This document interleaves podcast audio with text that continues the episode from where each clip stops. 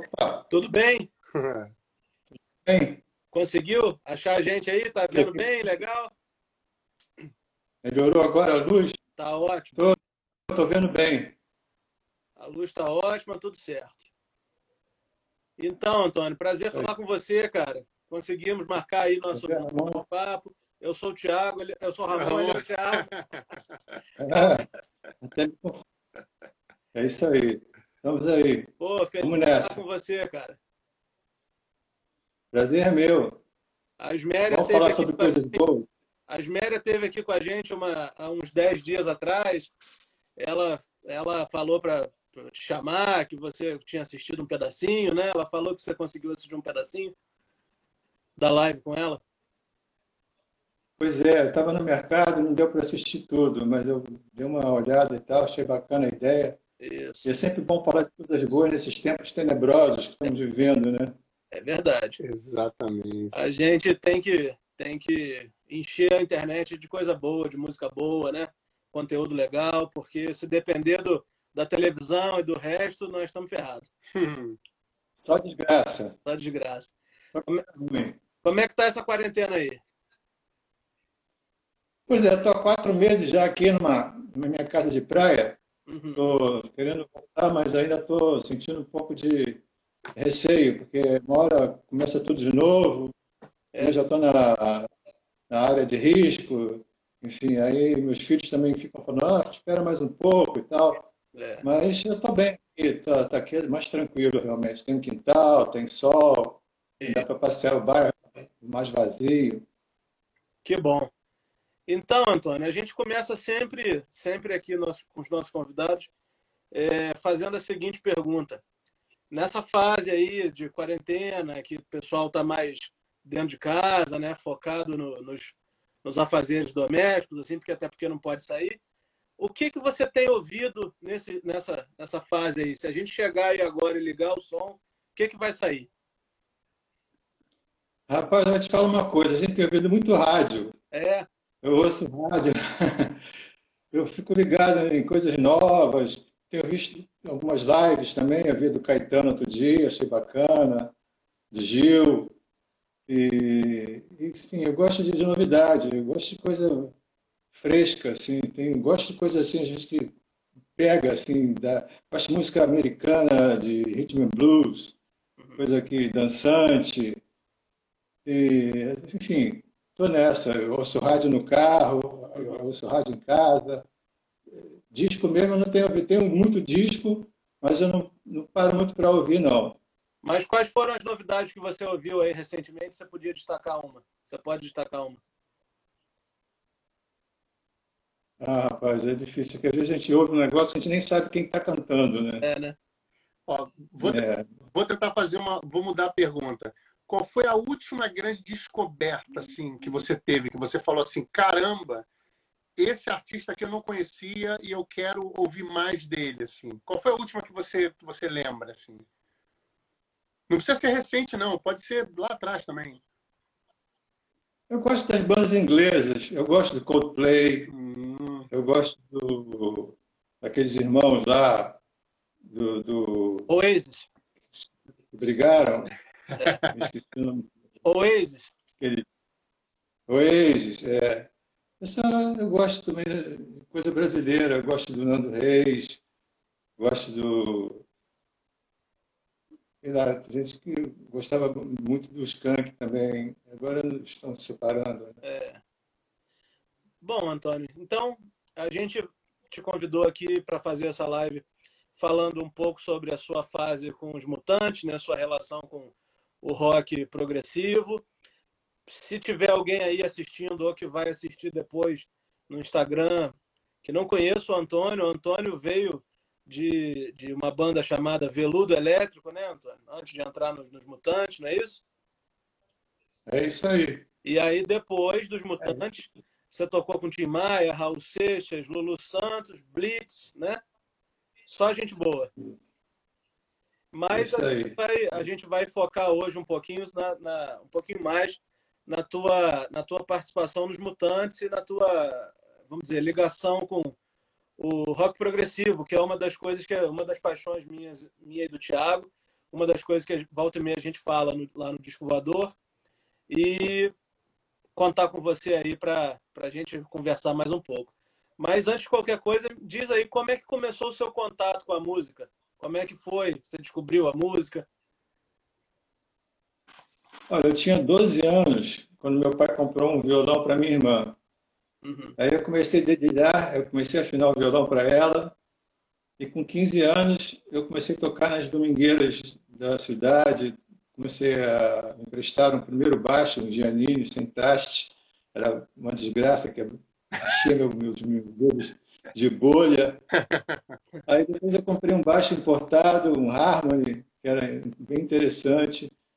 E comecei a tocar, e com uns 18 anos já estava fazendo as minhas músicas instrumentais. Certo. Tinha uma banda chamada Luzes da Cidade, depois passou a ser Iris. Aí eu comecei a estudar música mesmo no Conservatório de Niterói, piano. Depois eu passei para o Rio, uhum. e, no Instituto Vila Lobos, Faculdade de Música, né? Onde eu conheci o, o Túlio até lá. E o Rui já conhecia de Niterói, que ele também é de Niterói, e a gente fazia umas gigs por aqui. Certo. Então, então é, eu tive uma temporada fora, larguei a faculdade de música, falei, não, eu estava cansado já de ficar estudando escala, música, contrabaixo acústico, uhum. e, e resolvi ir para fora, passei uns seis meses, mais ou menos, em Londres. Quando eu voltei, o Rui me chamou para o Viludo Elétrico, que o, o Fernando Gama tinha saído, e no Viludo Elétrico tinha o Túlio, já conhecia, tinha o Paul de Castro, depois entrou no baixo, no meu lugar, no, no Mutante, e tinha o Lulu. Certo. Então a gente começou a tocar e tal, mas logo o, o Sérgio chamou o Túlio para os Mutantes, que o Arnaldo tinha saído. Uhum. Depois aí chamou o Rui, que o Dinho também saiu. Aí acabou o Viludo Elétrico. Aí o Rui começou a me chamar para ir a São Paulo, que a gente, a gente e pegava o meu fusquinha, ia para lá, ficava lá na cantareira, na casa do Sérgio, uhum. comecei a acompanhar os ensaios, e estão preparando já o repertório, tudo foi feito pelo Sol. E, e aí depois eles vieram para o Rio, porque mudou de empresário, o empresário passou a ser o Samuel Weiner Filho, uhum. tinha um sítio em Itaipava, os pais tinham um sítio em Itaipava muito, muito bonito, com rio, riacho e tal. E foi quando o Liminha também resolveu sair, abandonar o barco. Uhum. São os dois meses da gravação do disco. Aí o Luiz me chamou, eu fui todo contente, imagina, tocar no Mutantes, a banda que eu mais gostava, assim, que eu acompanhava desde os festivais internacionais, aquelas músicas maravilhosas. E, então eu comecei a ensaiar com eles, é, tinha mais da metade da, das músicas já estavam bem alinhavadas, mas aí eu já dei minha contribuição na, a música tudo foi feito pelo Sol, eu trabalhei no arranjo, no, no VR também, em outras. A gente fez uns dois ou três shows já partindo para a gravação. Uhum. E a gravação foi feita rapidamente, porque a gente tinha cinco ou seis sessões de, no estúdio, então a gente resolveu gravar ao vivo, para aproveitar bem. A gente gravou tudo praticamente direto, porque começamos a tocar como se fosse ao vivo, montando o equipamento todo dentro do estúdio e tinha, o estúdio era muito bom na época, tinha uma mesa Rupert Neve, Suíça, muito maravilhosa. E começamos a tocar e coisas foram saindo. Não, não vamos parar não, vamos tocar, vamos emendar uma na outra. Fomos emendando e deu, deu certo. Ficou um, um, som muito legal, que até hoje o pessoal gosta e é, elogia e tal. E depois a gente gravou os vocais separados, porque não dá para gravar vocal junto, porque senão ia dar muita muita é, mistura de. Né, som ia misturar um com o outro e não ia ficar legal a voz. Gravamos a voz separada, mas as bases foram gravadas todas juntas. Uhum. E aí ficamos bastante tempo juntos e tal. Gravamos depois mais um compacto. E o disco está em catálogo até hoje, né? De vez em quando sai, mas volta, sai, volta. Já 40 anos Aqui, ó. novas gerações. Esse, esse daí é o Digipack, né? É. Tem as compactos que a gente gravou de, depois, que seria um, um prólogo do novo CD que acabou não acontecendo, né? E, mas aí tem essas músicas aí como bônus nesse, nesse Digipack. É, só fazer uma pergunta. Voltando um pouquinho, é, quem foram seus primeiros heróis, assim, com relação ao contrabaixo, com relação à música? Quais foram suas primeiras referências? O cara que você. Isso aqui, eu, eu, eu quero tocar igual esse aqui. Como é, que, como é que foi esse teu início de referência? Ah, tiveram alguns artistas assim anteriores, mas o que marcou mesmo foram os Beatles, né? Paul McCartney, aqueles baixos maravilhosos, aquele, aquilo ali fez minha cabeça, que até então eu estava mais direto para a guitarra. E o baixo, Paul McCartney, as composições, aquelas coisas lindas que ele fazia, aquela noção de ritmo, de, de melodia no, no, baixo. O baixo tem, no, pelo menos no rock, era uma coisa meio assim de, de acompanhamento, né? É. Então ele botou o baixo na linha de frente.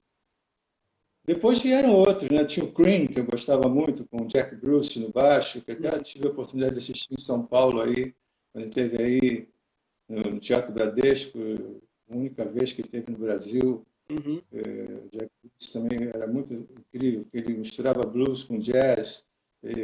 Era, foi o primeiro power trio, né? Que era, era liberdade total de criação. Bateria e baixo comendo solto, é. solto, quebrando tudo. E Eric Clapton tentando segurar a barra ali. E a coisa acontecia. Aí depois veio o Hendrix, né? Que é minha paixão até hoje. Que apesar de todas as loucuras, se você examinar, for examinar as composições dele, são coisas maravilhosas, tem uma noção de harmonia, de, de ritmo, de melodia, de letra, de tudo junto. O cara é completo, era muito doido, mas era muito completo mesmo. Se for analisar, a obra dele realmente é incomparável. É verdade. E depois veio essa parte progressiva, né? King Crimson, Genesis, Yes, enfim, bandas assim maravilhosas, que até tive a oportunidade de assistir algumas, o Soft Machine, que misturava progressivo com rock, com jazz, né? Isso. Eu também foi a primeira banda que eu assisti quando cheguei em Londres, fiz questão de correr lá para assistir eles, que eles eram excelentes. Eu assisti o King Crimson também no Rainbow Theatre. E... Quando foi isso, mais ou menos? Foi em 73. Eita. Então você viu a turnê do, do disco Red, né? Com Bill Bruford na bateria? Bill Bruford na bateria. Nossa! Aí é pesado. tocaram aquele Song, também, né? É. De Solzinho. É. Aquelas músicas muito lindas. E Robert Fripp, né? um gênio, sentadinho lá, fazendo aquelas coisas maravilhosas. E o John Wetton, né, baixista também, que pô, me influenciou demais, cantor excelente. O Gênesis eu vi também no Maracanãzinho, quando estiver aqui, se não me engano, em 74. Até já deve, deve ter com o Paulo também, né? Com, já com, com o Phil Collins né, cantando. Olha esse, já. E, e o baterista legal lá. Chester Thompson. Chester Thompson, isso aí. E aí, eu tive uma fase também meio jazzística né, quando eu estudei, né? Eu ouvia John Coltrane, depois do Mahavishnu, né? E o Weather Report, uhum. eu o Weather Report também com o Jaco Pastores, que eu não, não, posso deixar de mencionar aqui, né? Um deus, né? Um cara incrível, que fazia do contrabaixo um cavaquinho, né? não sei como é que o cara conseguia fazer tanta coisa, dobrava aquilo e botava no bolso, né? Porque o contrabaixo é um instrumento pesado. Eu tenho problemas na coluna até hoje, carregar aqueles 7 quilos nas costas durante lá, mil shows que eu devo ter feito pelo menos na minha vida. E aquilo é muito pesado, você ficar duas, três horas com aquilo pendurado. Então é, é um negócio pesado. Eu não sei como é que os caras conseguem fazer esses baixos de seis cordas. Aquilo parece uma tábua de passar roupa, sabe? Porque já é um instrumento avantajado. Com seis cordas, com um braço uma largura enorme, sabe? com aquelas cordas grossas, tem que ter muito dedo, meu irmão, senão não, não segura. tem que ter muita vontade de tocar aquilo. O instrumento quais, maravilhoso. Quais os modelos de baixo assim que normalmente na tua carreira você usava mais assim? A gente tá, antes da entrevista a gente estava vendo uns shows aqui e me parecia ser um de quatro cordas. Quais são os seus modelos assim? Bom, eu, eu sou apaixonado pela, pela marca Fender. Eu acho que é um instrumento de alta fidelidade. Existem outras marcas que criaram uma, uma sonoridade própria, mas que são meio extravagantes demais. Não tem um som assim, alta fidelidade de, de um piano, sabe? Que você tem aquele negócio redondo, cheio, com graves e agudos bem equilibrados. Uh, então eu gosto muito do Fender. O meu primeiro baixo assim, bom mesmo foi um Fender Precision, que eu tenho até hoje. Eu gravei, tudo foi feito pelo sol nele.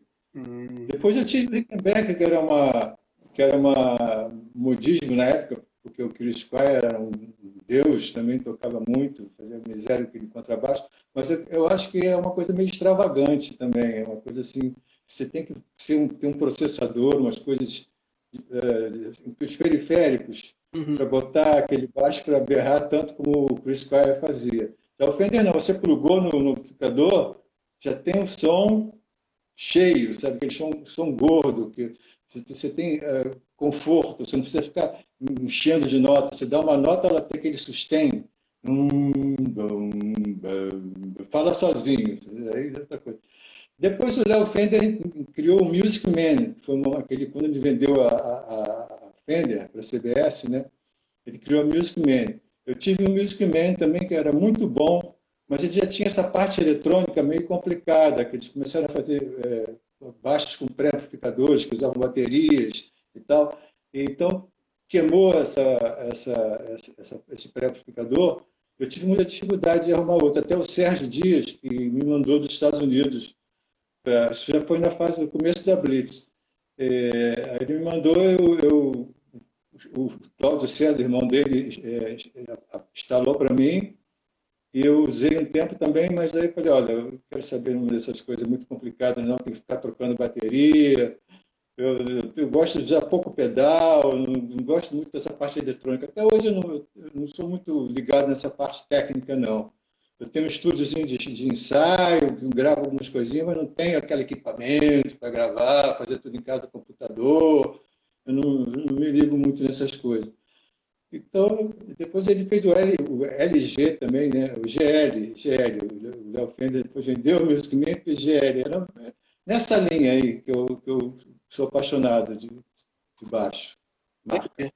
Mas aí, Antônio, vamos voltar, voltar aqui um pouco para os mutantes. Aquela hora que você começou a responder, você falou que você entrou no lugar do Liminha, né? O Liminha resolveu sair, e aí o Sérgio te convidou para você entrar na banda e aí é daí que eu queria pegar daqui para frente.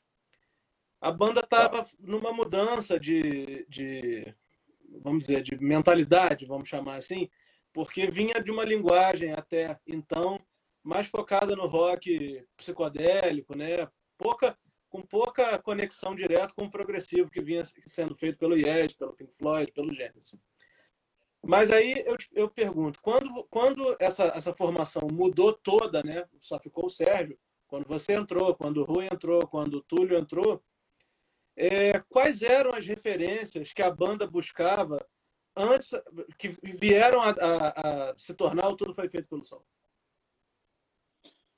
Bom, eles já tinham gravado o A e o Z, né? Que eram discos já de rock progressivo, né?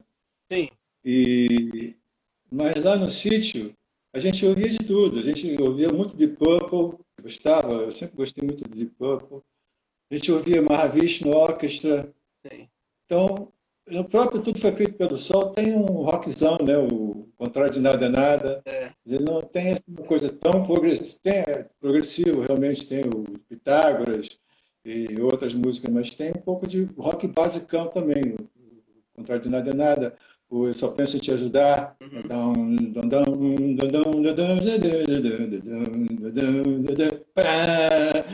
Estão dizendo que é para competir. Essa música até acho que o Sérgio fez pelo Liminha, né? A letra, porque ficava essa, essa birra, quem tocava melhor, né? Ah, é? O Sérgio era muito ligado no Liminha. Quando ele saiu, ele sentiu muita, o Sérgio sentiu muita falta, porque o Liminha era o braço direito dele e era o único paulista que sobrevivente na, na banda depois que o Rui e o Túlio entraram, né? Uhum. Então, quando, eles, quando o Liminha saiu, o Sérgio ficou meio perdido, assim, eu tive uma certa dificuldade de me entrosar com o Sérgio, mas hoje em dia a gente é super amigo, a gente troca e-mails super carinhosos, e a gente andou fazendo uns shows aí nessa, uns cinco anos para cá, com, com, tudo foi feito pelo Sol, e foi uma surpresa maravilhosa. Nós vamos chegar nesses shows aí.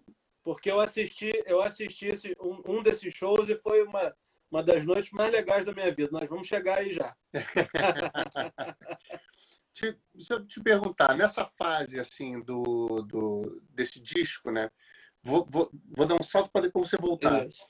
Quais foram as primeiras impressões que você teve do público nos seus primeiros shows assim? Como é que como é que foi essa sensação de você estar tocando com uma banda que você já gostava e de você entrar, ter todo esse processo, né? Que foi trabalhoso. Você acabou de falar que teve aquela, aquele tempo de você ir se entrosando com o pessoal. Como é que foram esses primeiros shows, assim? Como é que foi esses primeiros tempos de Mutantes? Então, eles vieram para o Rio, né? E eu já me mudei para Itaipava também. Lá era uma casa grande, cada um tinha seu quarto. E teve logo um show em Betim, Minas Gerais, né? um encerramento de um festival da, da canção, que era muito comum ter esse negócio de festival e tal. E a gente tocou algumas músicas do tipo Ando Meio Desligado, algumas músicas do, da fase anterior, e já algumas músicas da, do Tudo Foi Feito pelo Sol. E foi, para mim, era uma maravilha, né? Era um sonho realizado, assim, poder tocar na banda que tinha maior conceito no, no, rock brasileiro, que tinha maior equipamento, né? Equipamento, uma banda que tinha um PA, que era uma coisa que ninguém tinha até então. Tinha alto-falante JBL, cornetas Altec, tinha mesa de som, tinha caminhão para transportar equipamento, enfim, era tudo que eu queria, né? Era, parecia até uma, uma coisa assim divina, porque meus amigos já estavam lá, eu, fui, eu também fui agraciado com esse convite maravilhoso, o que eu podia querer mais que isso, né? E fizemos mais uns, uns dois ou três shows antes de gravar o disco, que já tinha uma agenda bem interessante já na época, né? E eu conhecia bem, na verdade, eu, já tinha, tinha uma turminha no Rio, ali no Jardim Botânico, que era Eunice e a Edna, que era respectivamente a namorada do Sérgio e a namorada do Rui. E a, e a casa da, da Eunice era uma espécie de, de um bunker, assim, onde o pessoal se reunia todo dia. O Lulu Santos ia muito lá, o pessoal do Viúdo Elétrico e tal. E foi quando o Sérgio acabou pintando, porque o, o, o Lulu ia, ia lá no, na, na, no estúdio da Globo ver o Som Livre Exportação, um programa que tinha na época que, que os mutantes tocavam ao vivo. O Lulu ficava puxando saco lá do Sérgio, o Lulu era bem assim, metido? Então, bem solto assim, já queria fez logo amizade com o Sérgio e tal. E o Dudu apresentou o Sérgio a Eunice. O Sérgio, o Sérgio se encantou com ela e tal. Começou a aparecer também. Mas aí o que eu estava dizendo? Que eu acabei perdendo um pouco. Você estava falando da, da, recepção do público. É, como é que foram os, os primeiros então, tempos, né? Como é, que, como é que foi esse início? Pô, já tinha um público maravilhoso dos Mutantes, né? Então não faltava show. A gente fez show de, de Porto Alegre até Salvador. Só não, não conseguimos ir além de Salvador. Fizemos um show na Concha Acústica de Salvador, foi maravilhoso. Até eu acho que eu tenho esse, esse tape até hoje. Estou procurando um gravador de rolo para ouvir, porque é incrível, né? E, e os shows também, que, shows que a gente fazia no, no Teatro Bandeirantes, em São Paulo, na Brigadeiro, aí, eram maravilhosos, de fechar a rua, não passar, tinha que chamar a polícia para poder abrir a, rua, porque ficava tanta gente lado de fora, e fechava o trânsito na Brigadeiro.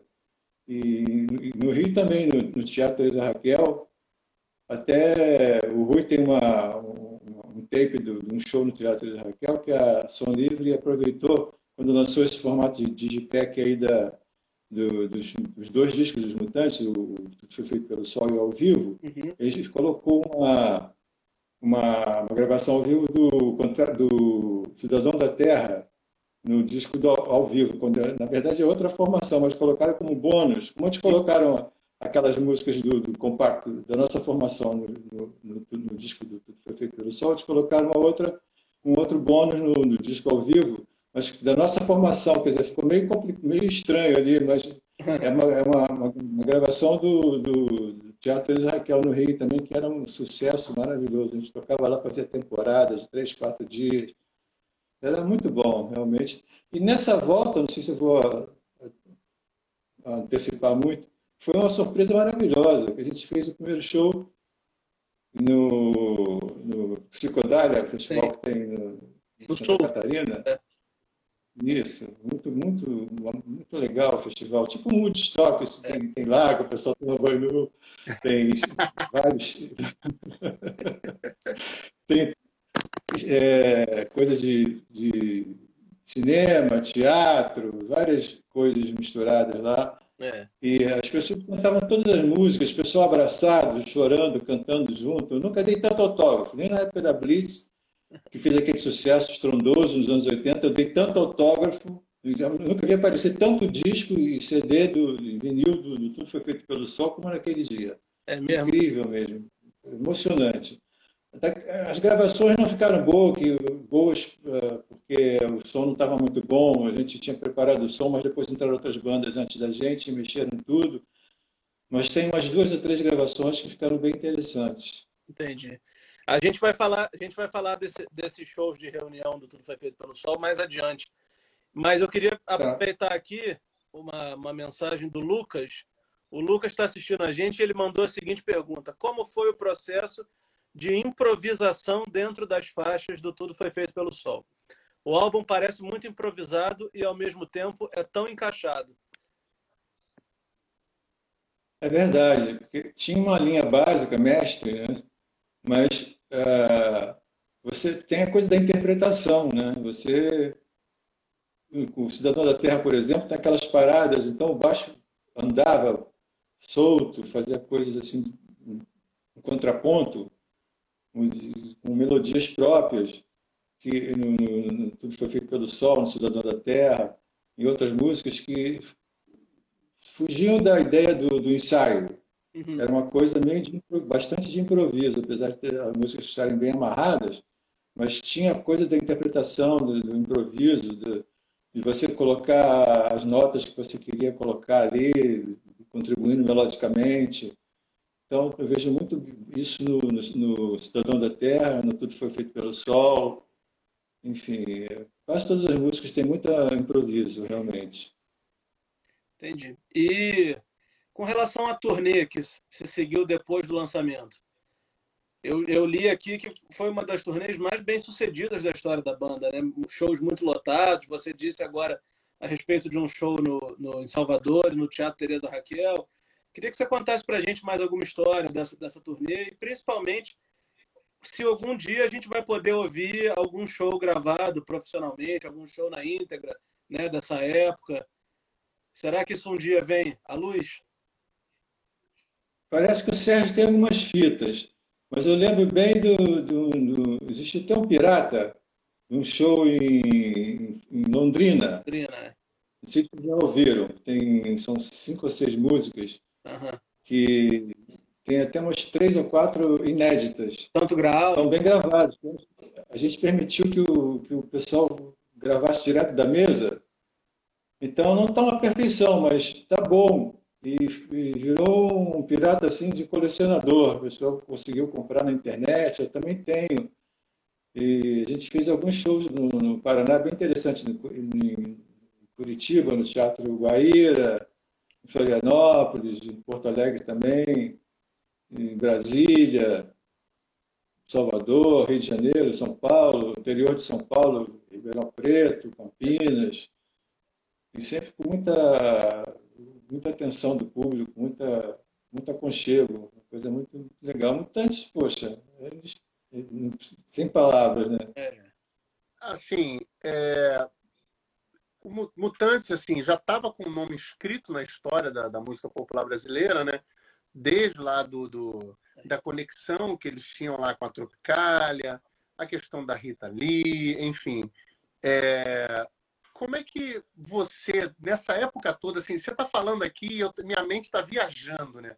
Anos 70, sabe? Muita coisa é, acontecendo ao mesmo tempo é, no, no, no, mundo da música.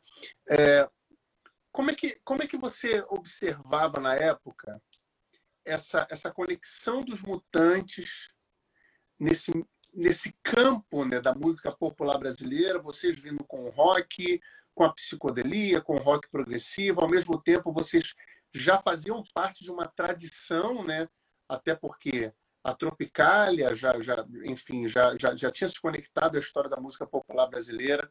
Quando você estava na banda naquela época, como é que, qual era o tipo de perspectiva que você tinha com relação à tua participação na banda e a participação da banda nessa história da música popular brasileira? Como é que isso, como é que isso funcionava na tua cabeça? Sexo, drogas e rock and roll.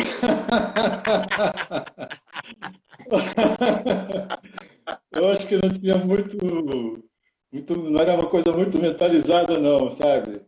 Era juventude, vamos lá, pau no, no, no burro, sabe que vamos em frente, que a gente está com tudo. Hã? Qual era a tua idade nessa Bom? época?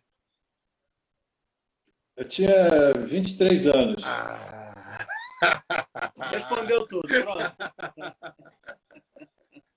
Mas era muito incrível, era assim, maravilhoso. A cabeça começa a pensar numa coisa, aí vem outra, aí vem outra, e a gente acaba se perdendo um pouco na, na, na, na trajetória. Mas, enfim, a gente não, não, se preocupava muito com isso. Tinha aquela coisa da repressão, da, da, da, da ditadura, né? A gente era totalmente contra, mas a gente não levava muito isso para as músicas, não. As músicas eram assim, mais no sentido espiritual, né? esotérico. Uhum. A gente ficava lá nesse sítio à noite com aquele céu super estrelado, tocando músicas, fazendo, compondo músicas assim bem nesse nesse clima de natureza. Acendia uma lareira, fumava um, enfim era coisa mesmo de juventude sadia, com a cabeça querendo progredir. E, Antônio, depois, é, um pouco depois do, do, lançamento Tudo Foi Feito pelo Sol, vocês também gravaram um compacto, né, que é o compacto que está como faixa bônus aqui nessa edição. Tem duas músicas nesse, nesse compacto que também são de sua autoria, né? É o Tudo Bem e o Cavaleiros Negros. Essa Cavaleiro, Cavaleiros Negros tem nove minutos, é uma, uma, peça bem longa, né? uma coisa bem com os pés ali enfiados no, no, progressivo mesmo. Pergunta que eu te faço é o seguinte: qual é a história dessa, da criação dessas músicas? De onde veio a ideia? Como é que foi isso aí? Então, quando eu, como eu falei, quando eu entrei, o Tudo Foi o Sol já estava alinhavado.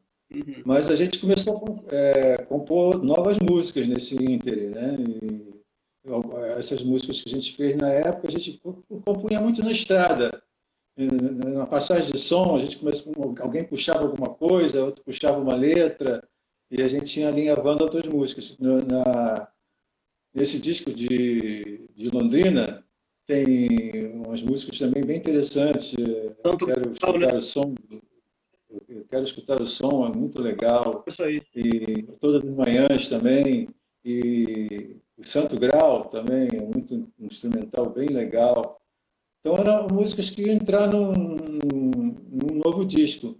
Mas acontece que isso que eu queria falar. Uhum. Era muito difícil a gente sobreviver, porque a gente levava a pernada de empresário o tempo todo.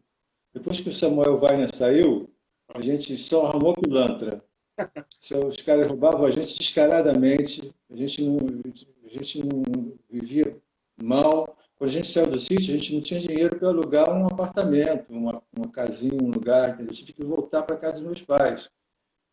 Então, quer dizer, uma coisa desproposital. Você, tá, você tem um nome, você tem um trabalho, mas você não tem dinheiro. Então, foi por isso que eu e o YouTube saímos, porque a gente o Sérgio estava focado em trabalhar e fazer coisas novas, mas a gente não tinha dinheiro para poder se, manter e tinha essa coisa de investir em equipamento.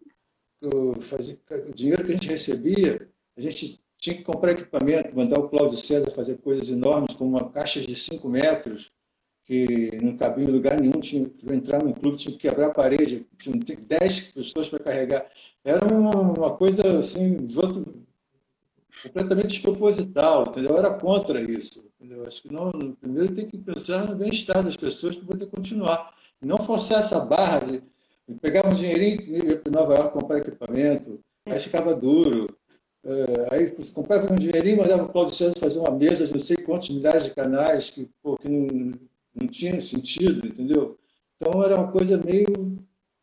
era contra, entendeu? Tudo também. E por isso que não deu certo.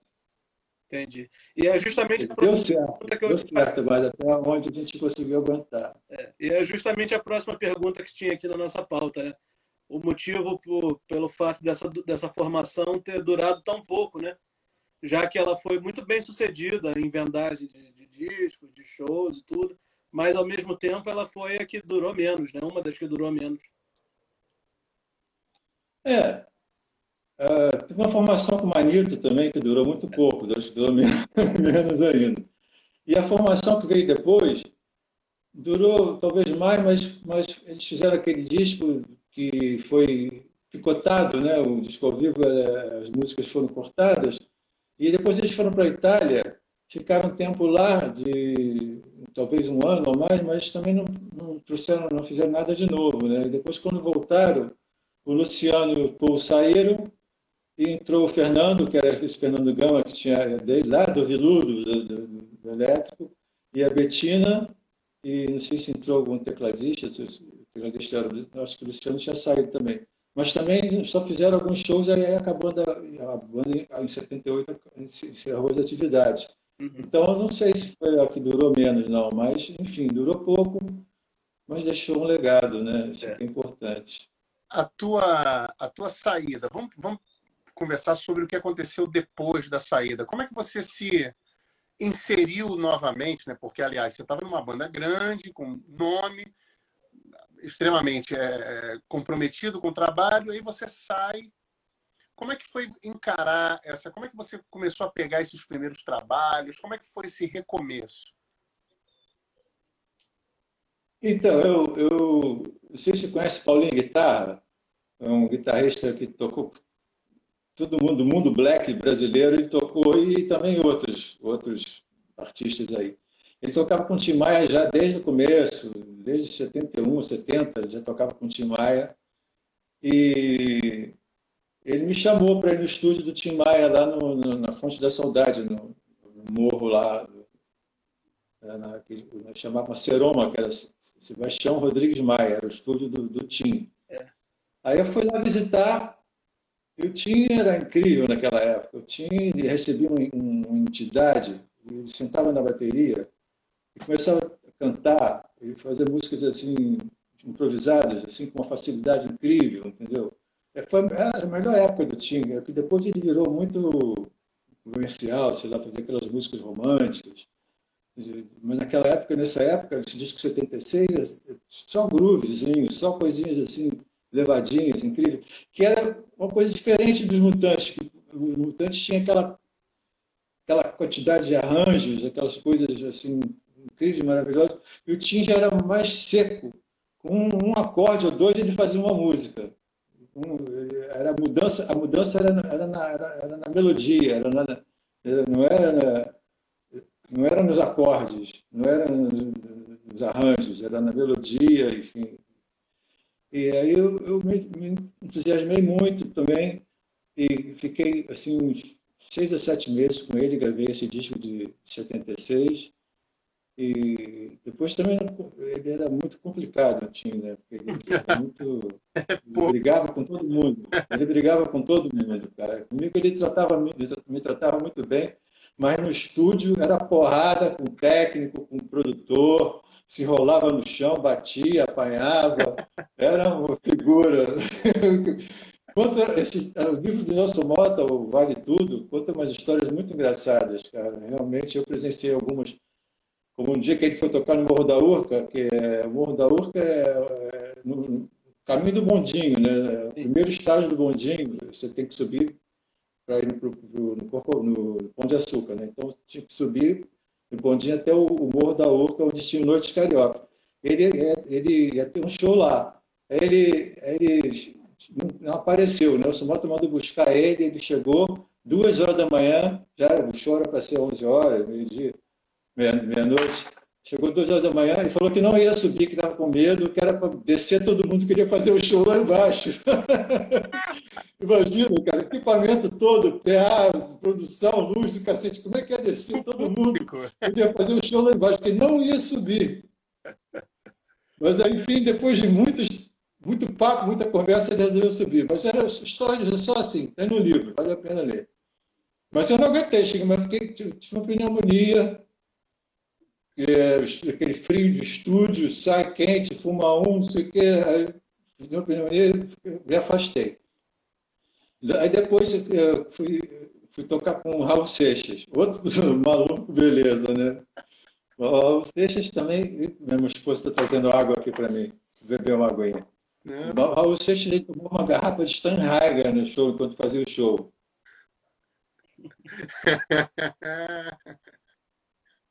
e falava aquelas loucuras todas. A gente tinha que, terminava o show, a gente tinha que sair rapidinho, porque senão a gente sabia que ia em cana, porque tinha sempre alguém do DOPS. Ele geralmente chega em cana, depois de alguns shows. E a gente, para não ir junto, né? terminava para sair batido pelo, rapidinho, porque sabia que ia ter encrenca. Mas eu fiquei pouco tempo com ele. Eu, fiquei, eu fiz algumas temporadas no Rio, em São Paulo. E o Lulu Santos, é um cara que eu já conhecia desde essa época do Elétrico. Ele, ele ia muito a Itaipava, ele fez o, ele tocou, depois ele fez o Vimana, uhum. que tinha Lobão, tinha Rich, e eles faziam alguns shows junto com a gente, né? Dos Mutantes, eles faziam, abriam alguns shows para a gente. Então eu voltei a encontrar com o Lulu, a gente começou a tocar junto, a gente chegou a fazer uma banda com o Arnaldo Batista, que era uns e outro. É. A gente tocou, a gente, Arnaldo veio morar no Rio e a gente resolveu juntar os trapinhos, fazer, fazer uns shows e tal. E fizemos algumas músicas juntos e tal, mas não chegou, chegamos a gravar nada. Depois, algumas músicas foram gravadas nos discos do Arnaldo e outras no disco do Lulu, no começo da carreira solo dele.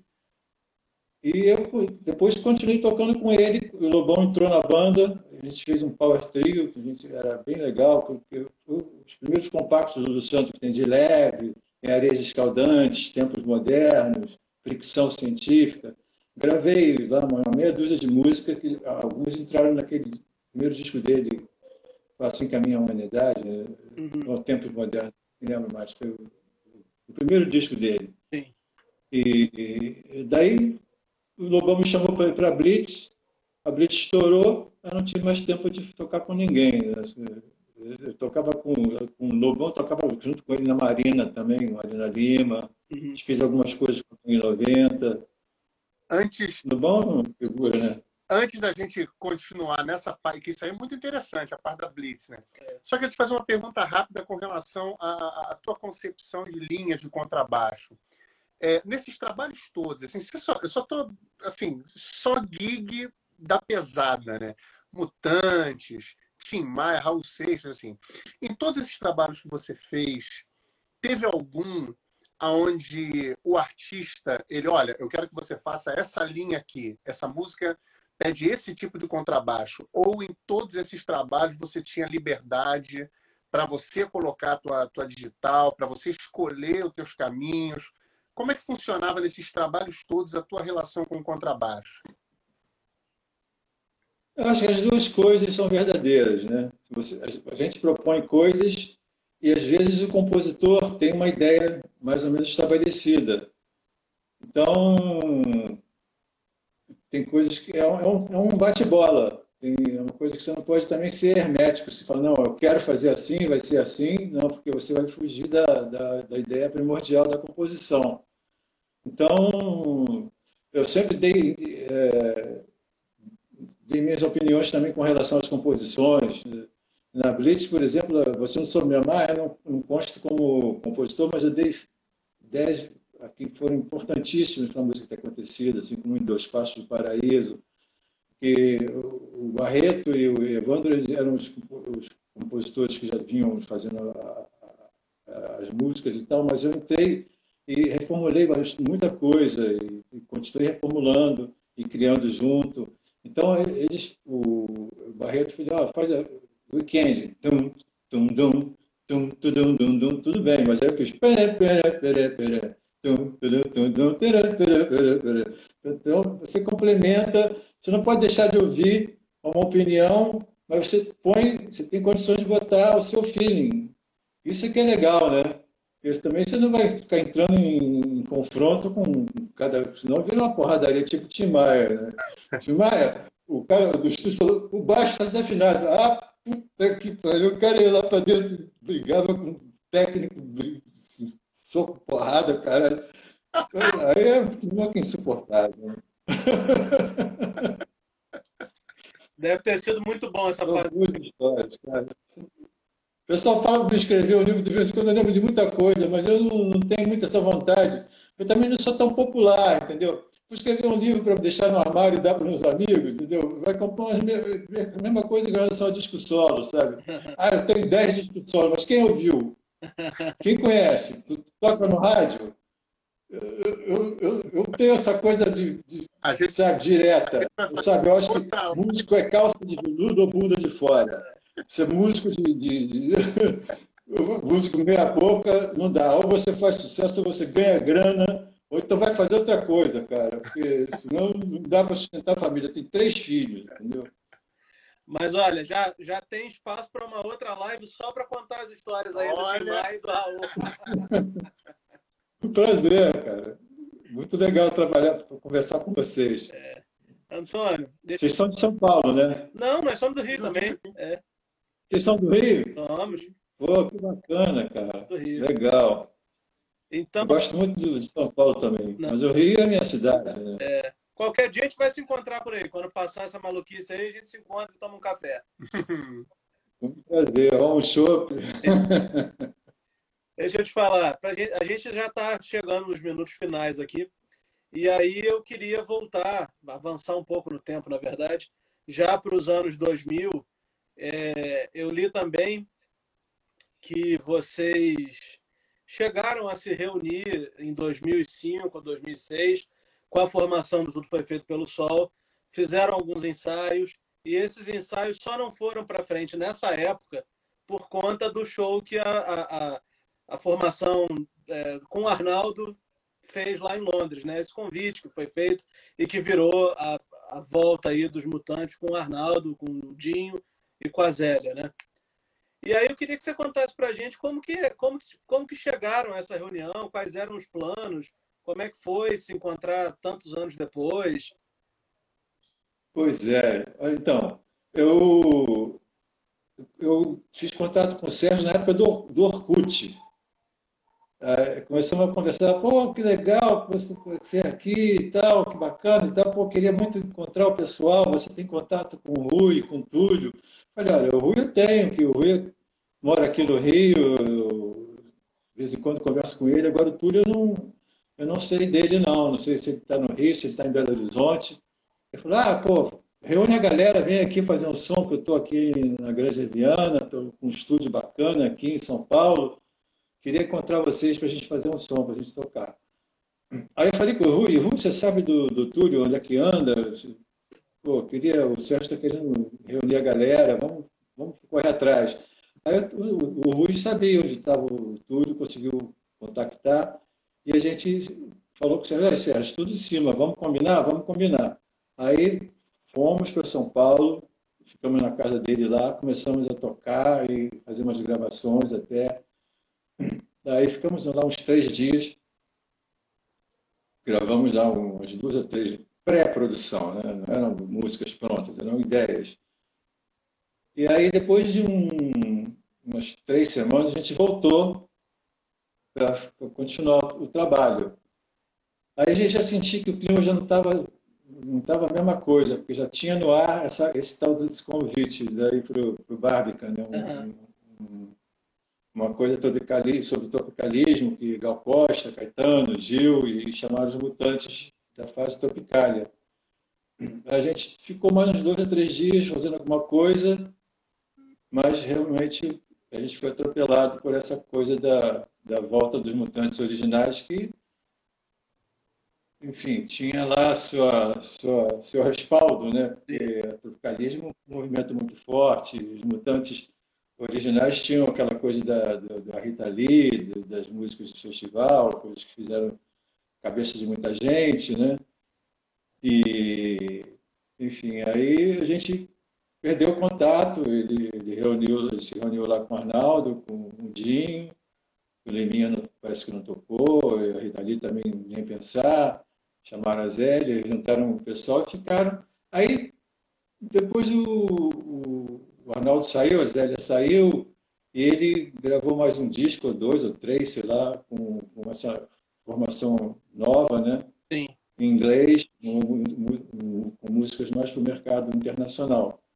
Até que no final de 2012 foi 2013, pintou esse convite do, desse festival Tropicália. Tropicália não, é Psicodália, né? Lá de Santa Catarina.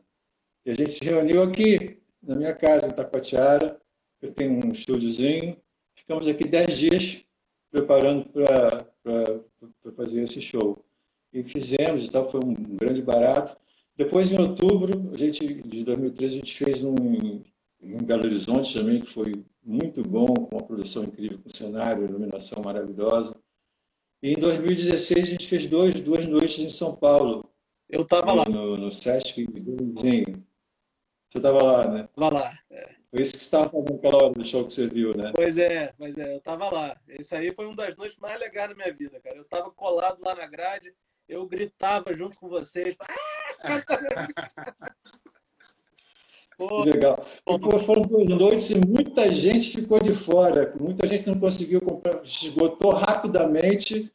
E o pessoal até hoje fala: Poxa, mas cadê? Vamos, vamos de novo, vocês têm que fazer mais, eu quero ver isso. Poxa, o pessoal foi, gostou, eu queria ver, eu gosto tanto do disco. Como é que, pô, mas aí acontece que aí o Sérgio voltou para os Estados Unidos, ele começou a fazer um, um outro disco lá e a gente ficou para escanteio de novo. Né? E recentemente ele, já duas vezes, ele chamou a gente para gravar um disco, seria Tudo Foi Feito pelo Sol 2. Mas um a gente tinha que ir para Las Vegas, por conta própria. E outro a gente tinha que, depois ele se mudou para a França, para o interior da França, a gente tinha que ir para a França por conta própria. E passar vários dias lá. Você não, você não faz um disco de uma hora para outra, compor. Para você compor, uhum partir do zero, você precisa de dois meses. A gente se ausentar tempo demais. Com que dinheiro a gente ia se, se manter lá fora, entendeu? É. A gente sem ter uma, uma gravadora para dar um respaldo, sem saber como é que esse disco ia ser lançado, porque o Sérgio ele lança os discos com, com selo próprio e ele tem lá as negociações dele. A gente não sabe como é isso, sabe? Isso não ficou claro, como é que, como que a gente ia receber isso, como é que seriam os contratos como que, como que a coisa ia andar. Entendeu? Aí ficou muito no ar, a gente não deu muito certo. O Rui também tem uns problemas de saúde, o filho também, eu também. A gente não está mais com aquela bola cheia de para encarar qualquer, qualquer, qualquer coisa, qualquer parada. Então aí fica difícil, mas quem sabe a gente ainda faça alguma coisa junto, se Deus quiser. É isso aí.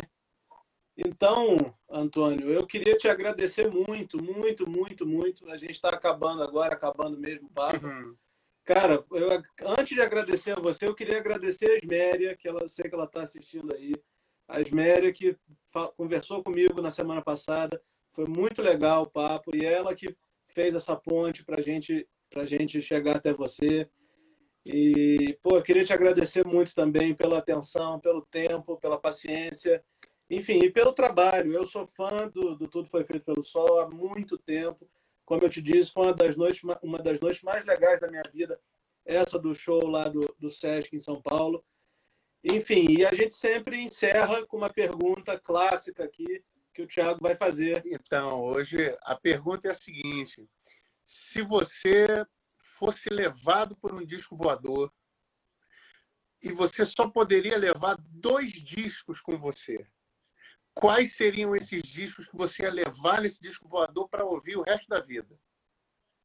Só podem dois discos. Axis Bold as Love. Opa! Axis Bold as Love, do Hendrix. E o Heavy Weather, do... do, do, do Weather? Do Weather, É. é. Eu levaria esses dois. Vai ser difícil escolher só dois, né? Pois é. Eu, são os dois que vieram na minha cabeça assim. Agradeço a você, Ramon, você, Tiago, agradeço a querida Isméria. Beijão, Isméria, te amo muito. Você é muito maravilhosa, uma deusa, canta muito bem.